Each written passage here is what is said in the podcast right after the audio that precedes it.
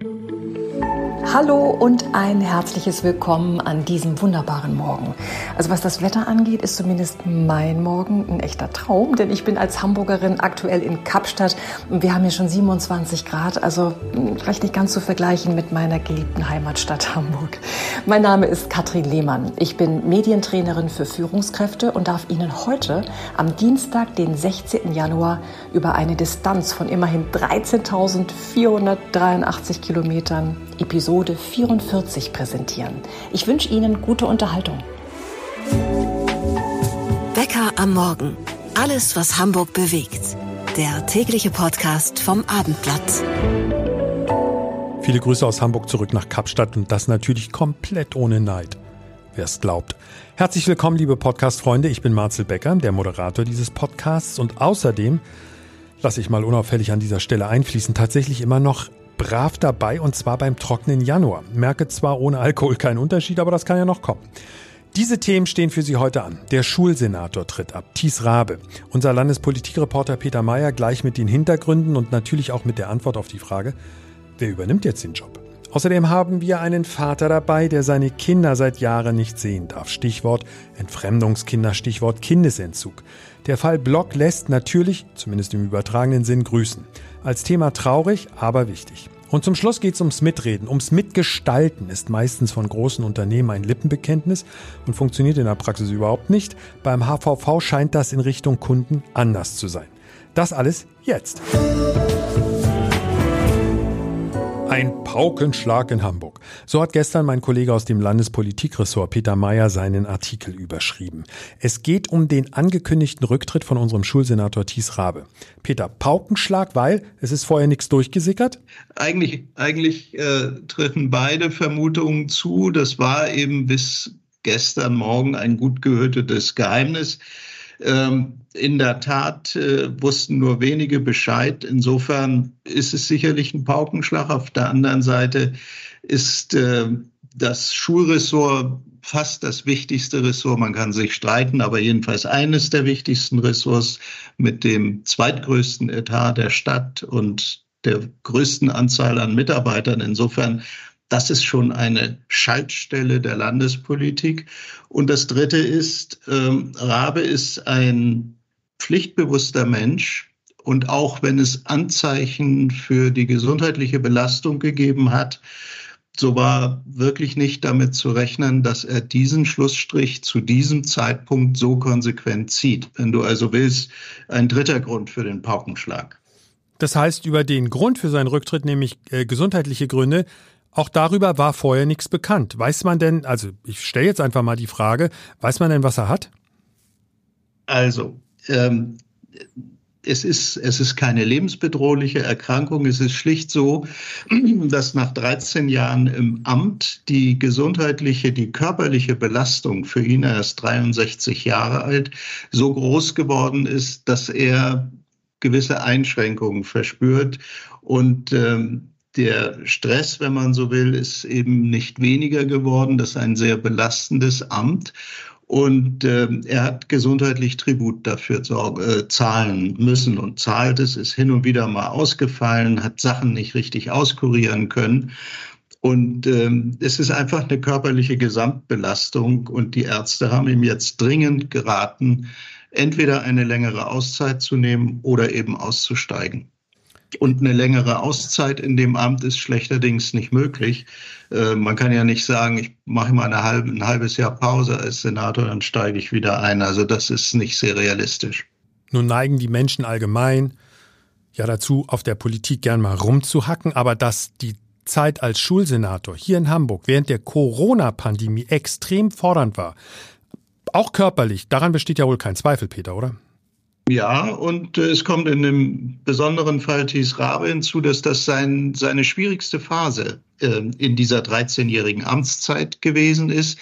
Nicht nur, weil es völlig unvorhergesehen und war und dafür sozusagen auch kein keinen Plan gab, wie man in so einer Pandemie fährt, verfährt, sondern weil es zu einem bestimmten Zeitpunkt eine zugespitzte Diskussion darüber gegeben hat, ob die Schulen offen bleiben, also der Unterricht in Präsenz stattfindet oder eben geschlossen werden. Er ist ein großer Verfechter der Präsenzschule, also des Präsenzunterrichts gewesen und hat immer gesagt, Schulen seien nicht die Treiber äh, der Pandemie, bis zu dem Moment, als es dann zu einem größeren Ausbruch an einer Schule kam, später auch an mehreren.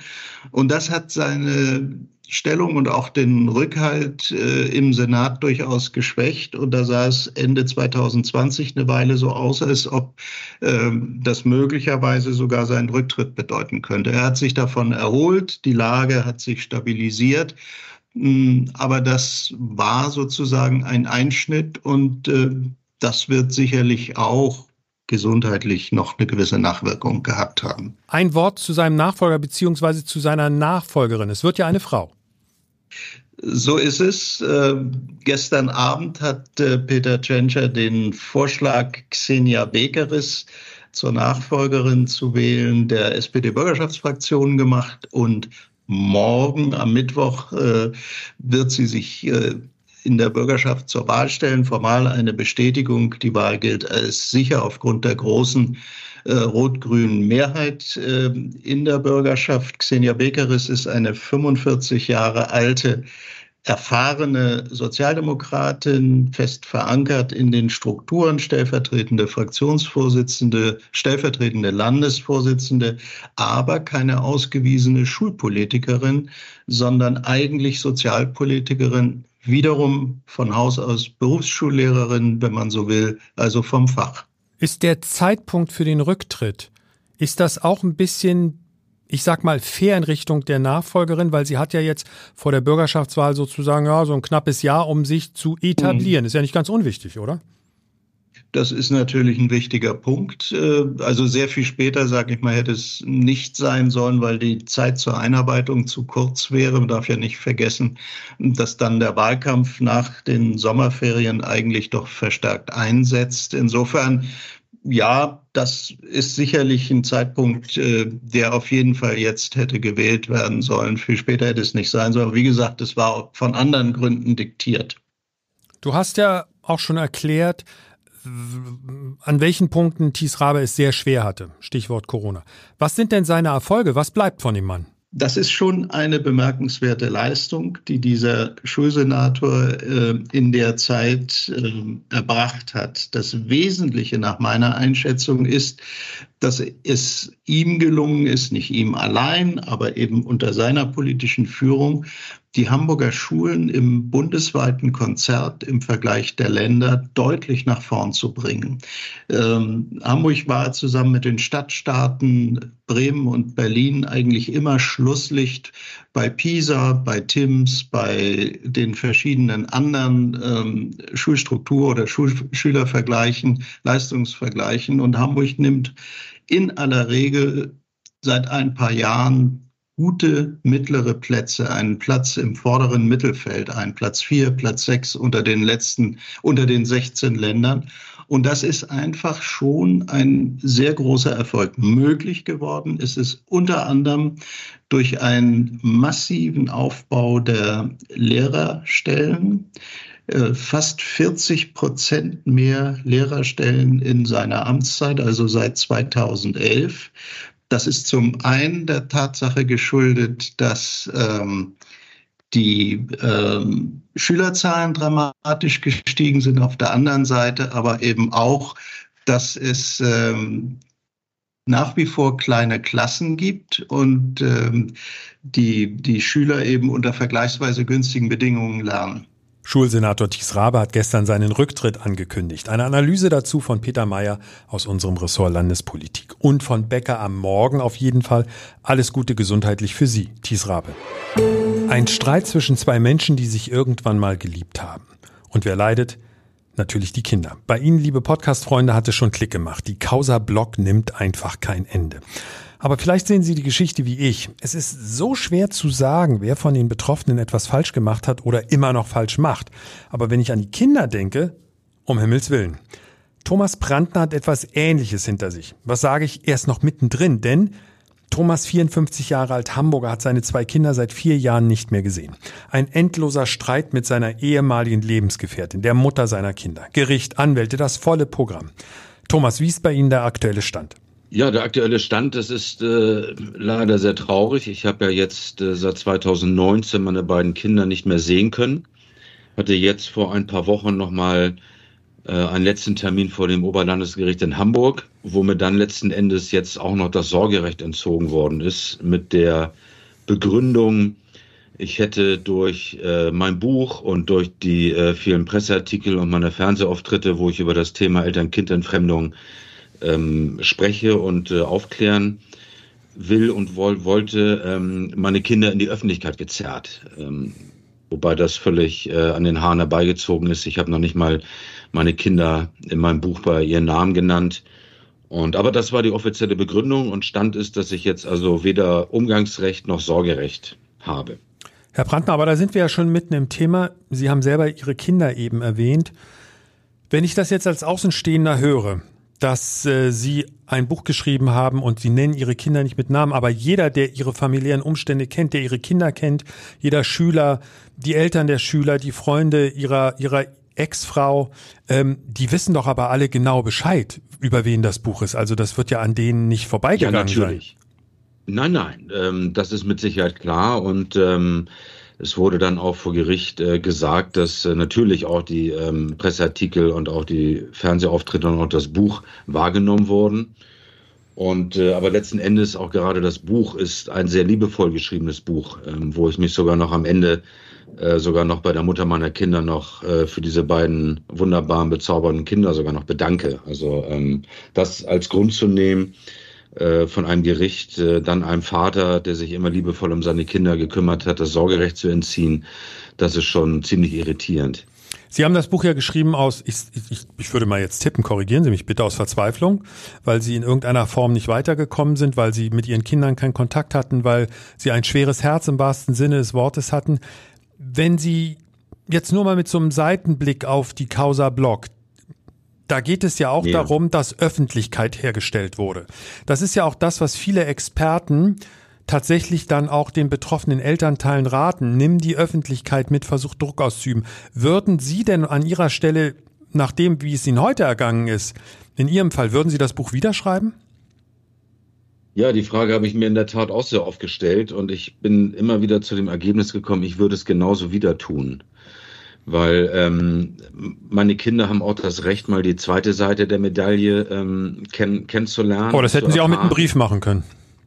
Ja, ähm, so fing ja auch ähm, der Gedanke für das Buch Briefe für meine Kinder an. Ich habe ihnen immer Briefe geschrieben, wenn ich verreist war, immer Postkarten geschickt, nachdem ich sie dann nicht mehr gesehen habe. Ob die dann gelesen wurden, angekommen oder von der Kindesmutter gar weggeworfen worden, das weiß ich nicht. Insofern war dann das Buch ähm, die logische Konsequenz, dass man es öffentlich macht.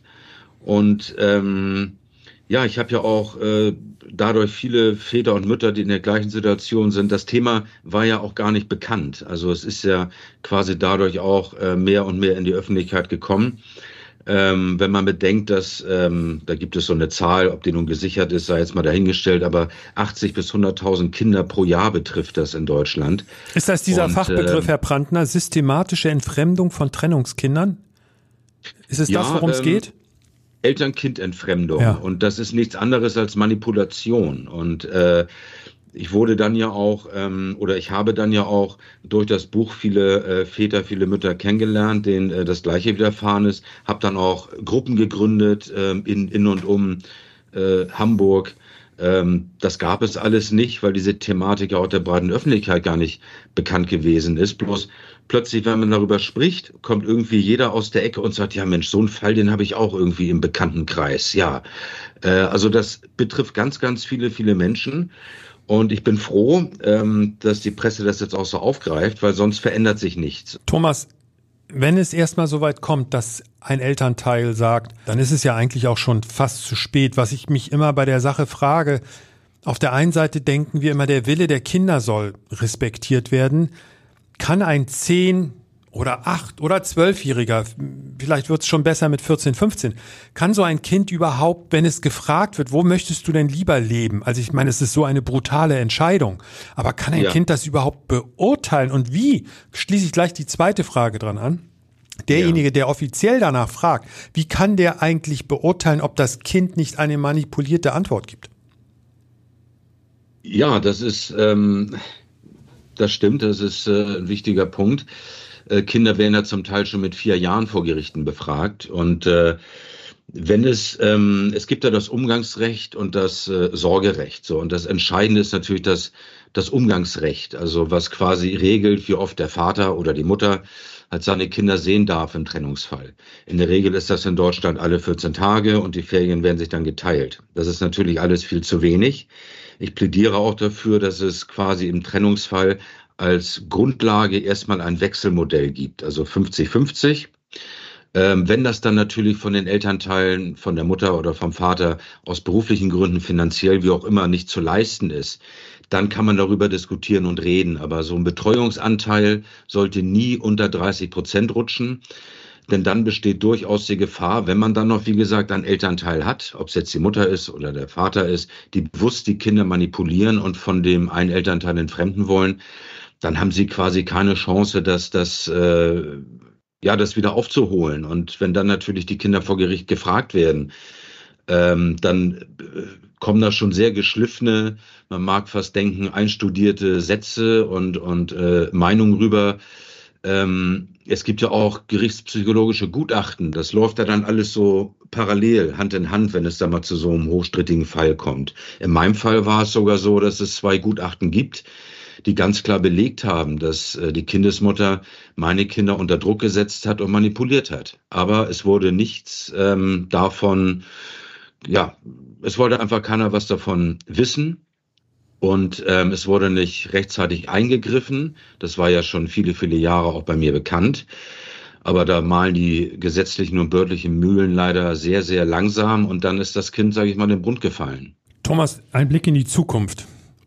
Ja. Was könnte, also ich spekuliere jetzt mal, mal sehen, ob ich so ein bisschen ihre Gefühlslage treffe. Das ist natürlich Quatsch, ich kann mich nicht in sie reinversetzen, ich habe sowas nie erlebt, aber ich versuche natürlich trotzdem zu denken, was könnte es sein, wie könnte es weitergehen.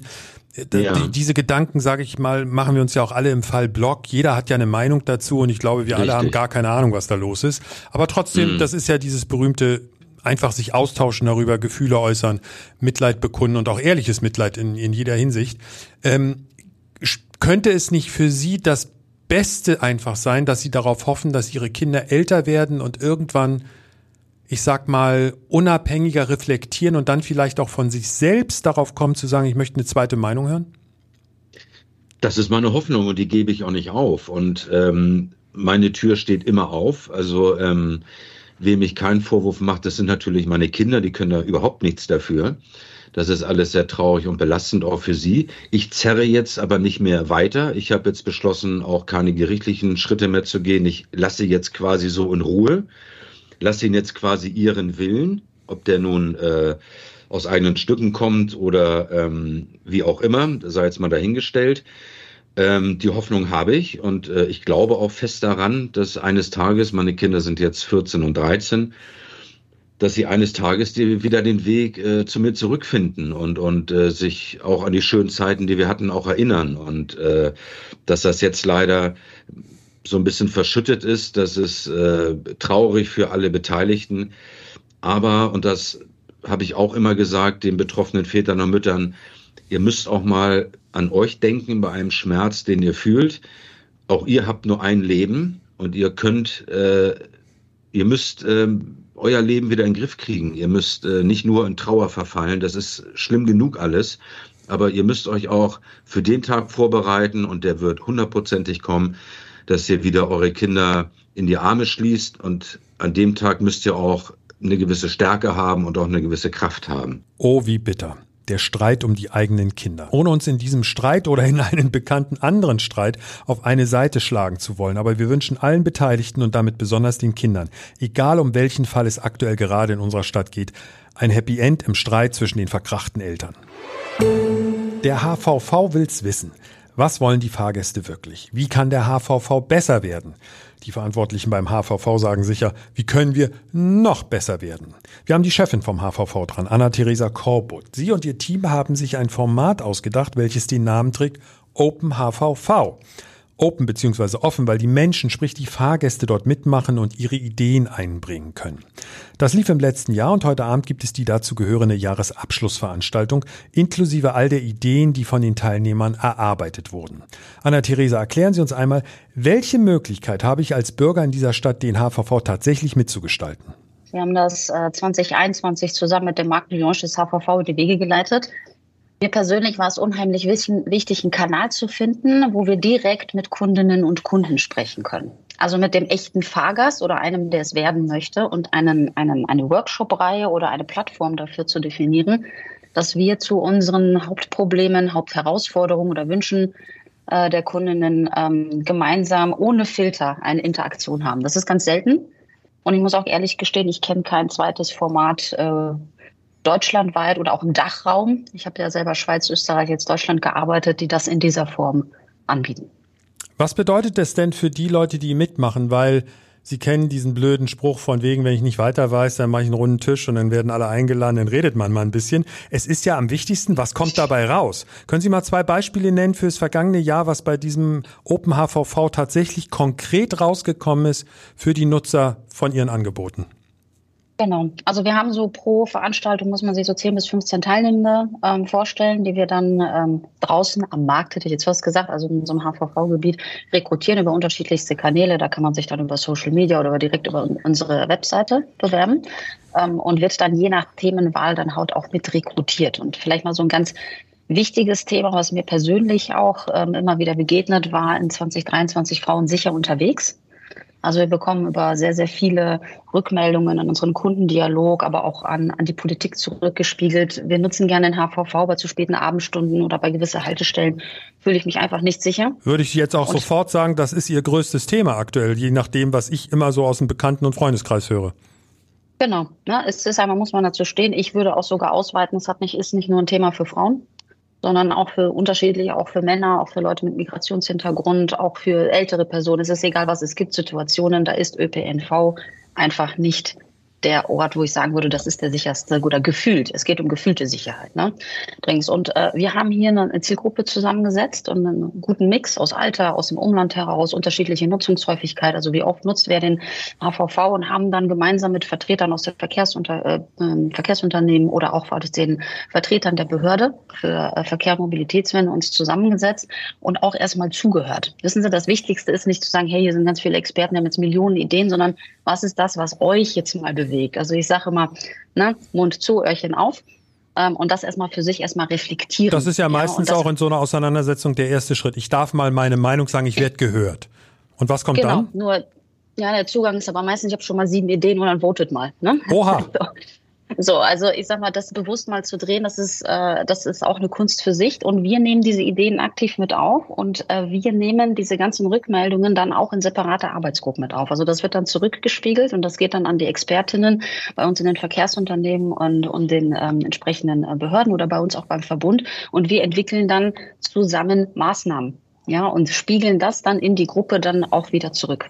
Und fragen, ist das etwas, was euch helfen würde, ähm, euer Sicherheitsgefühl in dem Beispiel jetzt äh, zu verbessern. Da bleiben wir mal dabei. Ich kann mir total vorstellen, dass das auch ein, wenn man es vernünftig macht, so wie Sie es beschreiben, ist das ja extrem durchdacht. Also das gestehe ich Ihnen sofort zu, dass das ein sehr langwieriger Prozess ist. Es sind ja dann auch keine leichten Entscheidungen, die man aus dem Ärmel schüttelt. Aber was können Sie konkret jetzt sagen? Was haben Sie sich erarbeitet? Was wollen Sie? Man weiß ja auch immer noch nicht, funktioniert das? Muss ja auch manche Sachen testen. Alles zugegeben. Aber was konkret ist jetzt rausgekommen, gerade bei diesem Punkt, den Sie selber eben angesprochen haben?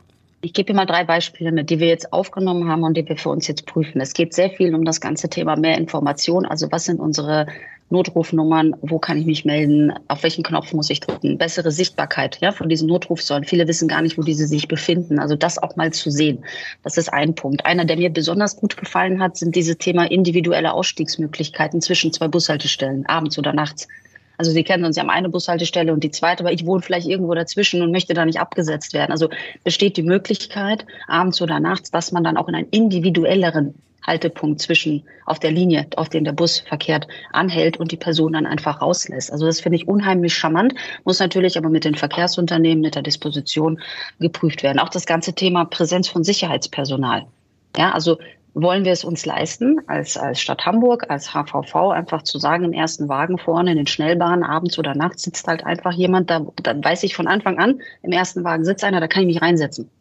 Ne? Das sind so Punkte, die haben wir effektiv mit rausgenommen. Die werden jetzt gespiegelt und geprüft, welche von diesen Maßnahmen, da gab es noch ein paar mehr, wir für 24 wirklich testweise einführen möchten. Findet das jetzt heute Abend bei diesem Termin statt? Wir werden definitiv darüber sprechen, ja. Okay, und wann werden dann die Änderungen oder die, die Maßnahmen greifen? Wann, wann glauben Sie, können Sie in die Praxis gehen? Wie gesagt, also wir werden dieses Jahr damit starten ja, zeitnah, auch in Q1 damit anfangen und werden das natürlich evaluieren, wie das auch in der Operative machbar ist. Ne? Es ist ja nicht bei uns, dass wir nur eine Buslinie haben oder eine Stellbahn, sondern auch mehrere, aber wir nehmen die Menschen mit auf diese Reise. Das ist immer ein rückgekoppelter Prozess. Also es ist jetzt nicht so, dass wenn sie bei uns einmal mitgemacht haben, dann hören sie nie wieder was von uns, sondern wir suchen auch die Rückkopplung und holen uns das Feedback auch wieder ein. Hat denn das jetzt wirklich, was sich der Kunde erwartet hat? Das ist ja auch immer, ich erwarte mir, dass es mit der Maßnahme besser wird, ist das dann auch eingetreten. Also das ist ja auch die Eigenreflexion. Ne? Manchmal wünscht man sich ja was, man bekommt und denkt, war jetzt doch nicht so geil. Ne? Ja, sowas so, gibt's im Leben. Genau, diese Reflexion suchen wir jetzt. Frau Korbut, jetzt haben wir alle so heiß gemacht und jeder überlegt schon im Kopf, bei welchem Thema könnte ich mitmachen. Sagen Sie mal ein, zwei Punkte konkret, was Sie sich überlegt haben, wo Sie sagen, da geht die Reise hin. Worum, worüber wollen Sie sich Gedanken machen? Zwei Herzensthemen von mir. Das erste, ich fange mal mit Familie an. Also wie kann der HVV noch familienfreundlicher werden? Dazu werden wir definitiv einladen. Und das zweite, was uns immer irgendwie begleitet, ist das leidige Thema Schienenersatzverkehre. Da kann man es auch nie jedem recht machen, ist aber zwingend nötig. Ja, und da wollen wir auch die Rückkopplung von den Kundinnen haben. Wie können wir das besser organisieren und Informationen besser bereitstellen? Also, wer Lust hat, den HVV mit Ideen und Vorschlägen zu unterstützen, einfach auf hvv.de gehen und nach dem Stichwort Open HVV suchen. Vielen Dank an die Chefin vom HVV, Anna-Theresa Korb. Wir hätten auch noch eine Idee zum Mitmachen. Und zwar zum Mitmachen bzw. Mitarbeiten bei uns in der Bäcker am Morgen Redaktion. Wir bieten aktuell zwei Plätze für Werkstudenten. Also wer so verrückt ist, na, also wer Lust hat, mit uns täglich an Bäcker am Morgen und an anderen Podcast-Formaten hier beim Abendblatt zu arbeiten, einfach mal die Ausschreibung checken. Den entsprechenden Link haben wir in die Shownotes gepackt. Vielen Dank fürs Abonnieren, vielen Dank fürs Bewerten. Beides immer große Komplimente für uns Podcastmacher. Also bis morgen und bye bye. Ein Podcast von Funke. Weitere Podcasts vom Hamburger Abendblatt finden Sie in unserer Abendblatt Podcast App und auf abendblatt/podcast.